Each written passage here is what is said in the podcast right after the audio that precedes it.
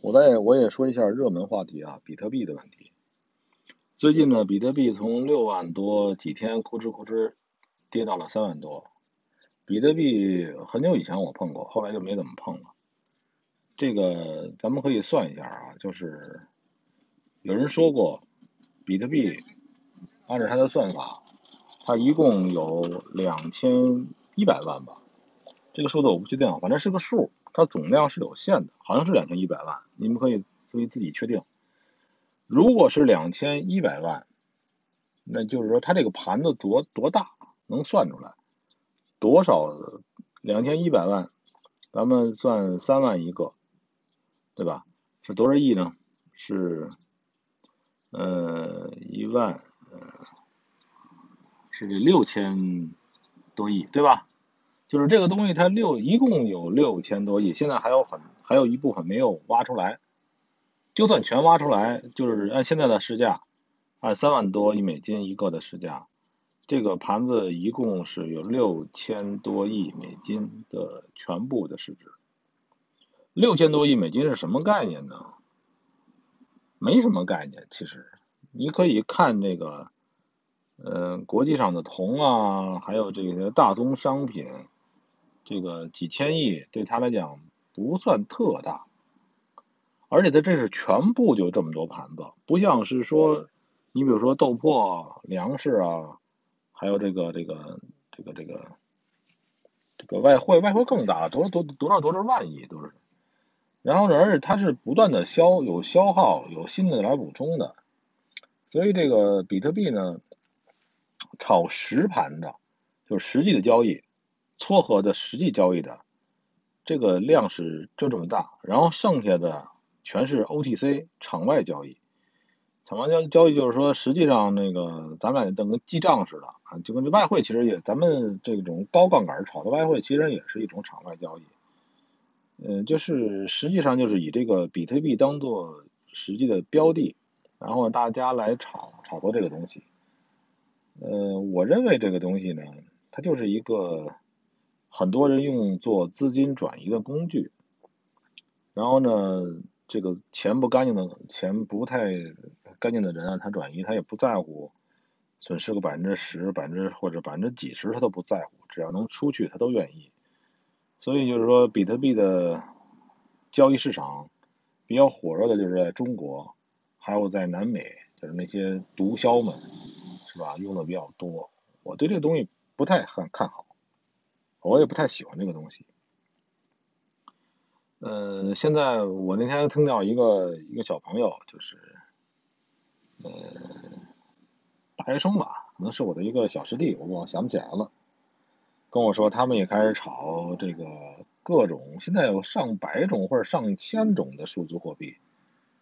我想这个市场会越来越不好玩的，越来越不好玩的。建议啊，就是新来的玩的人还都是韭菜，不要碰了，这东西还是不要碰了。好好研究什么东西呢？前面我也说过，研究一种永恒的东西，伴随人类永恒的东西。粮食是一种，是吧？我像我我经常爱玩的豆粕啊，一种，这期货里的。然后这个货币其实也是一种，像咱们的各种主流大货币。是吧？主流大货币这个这个量是无限的嘛？可以说量是无限的。哎呀，比特币这个东西呢，因为量还是少，什么东西什么时候你见过这个外汇能够几天跌跌百分之十、跌百分之二十？历史上好像就瑞朗出现过这么一次，那是在一几年吧，还是零几年的时候就出现这么那么一次，但瑞朗也不算。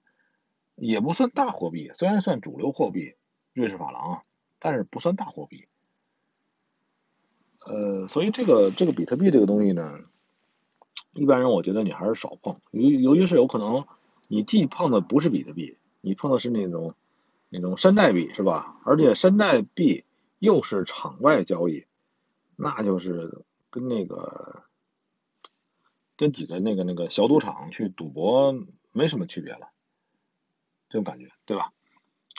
呃，上周呢，很多大宗商品，国内的啊，期货也在跌，呃，但这个我觉得这还是有限的。呃，其中有一个挺搞笑的，这个猪肉，猪肉这几个月跌了不少。猪肉啊，猪肉的期货也跌了不少，跌了百分之二十吧。这几个月跌了百分之二十出去，有一两个月吧，那时候三万的，现在两万三了。这个猪肉的原因呢，我想也可能是因为这个现在失业潮吧比较严重，很多的年轻人都回家了，没有壮汉。你像我这样的老人家是吧？我我吃不了几个肉，我也吃不了多少肉。你像这壮汉，人家这个这个这个，呃，二十多岁小伙子，那真是能吃猪肉的人是吧？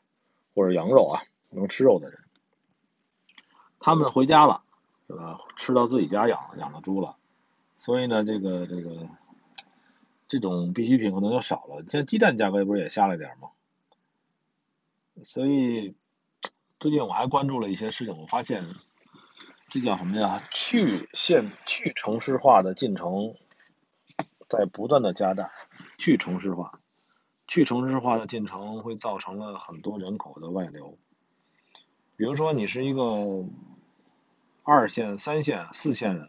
这种小城市的人，本来呢，当初不知道被谁忽悠来，被电视剧还是被什么玩意儿忽悠你来北上广深这种一线城市来受罪，当当孙子。后来呢，那个你这个当了几天孙子之后，你发现没意思，是吧？什么都留不下，除了年龄在增长，身体在变坏，你什么玩意儿都没留下。想还不是回家呢，回家还能这个孝敬一下父母，是吧？早结婚了，是吧？就这个还不如回家赶紧这个结个婚生个娃呢，是吧？所以这些人呢占很多的数，因为现在有这种互联网经济，你想买到的很多东西，就算你在偏远点的山村也能买到。所以只有一些所谓的教育啊，其实中国教育就那么回事都有一些傻叉。什么教育不教育？像幼儿园、小学，那都是拼爹拼爹的这个这个团队，是吧？比如说你要是上这个这个所谓的名校啊，北京也是，上海也是，都是问：哎，你爹是干嘛的？你妈是干嘛的？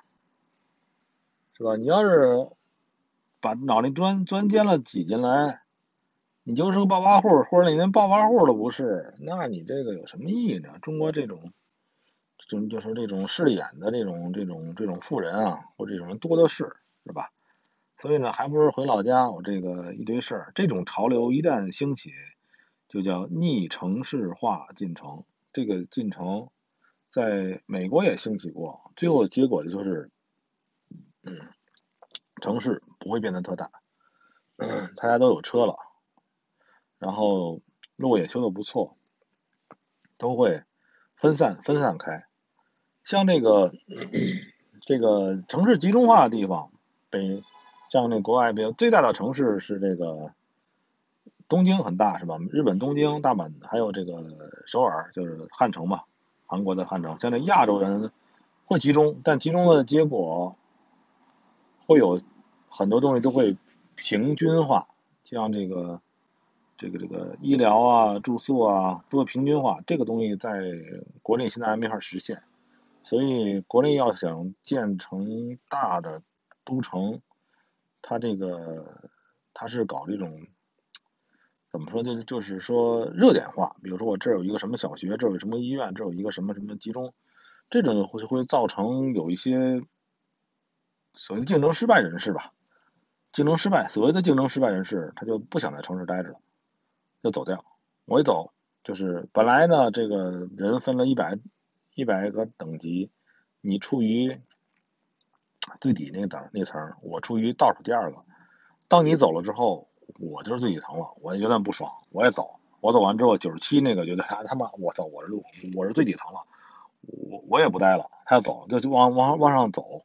这样的话，就是由最低端的人口往外走，那大城市里越来越长越长越长走，这种状况会会越来越发生吧。反正我这说的有点多了。好吧，还是前面说比特币，还是说说比特币吧。比特币别碰，好吧。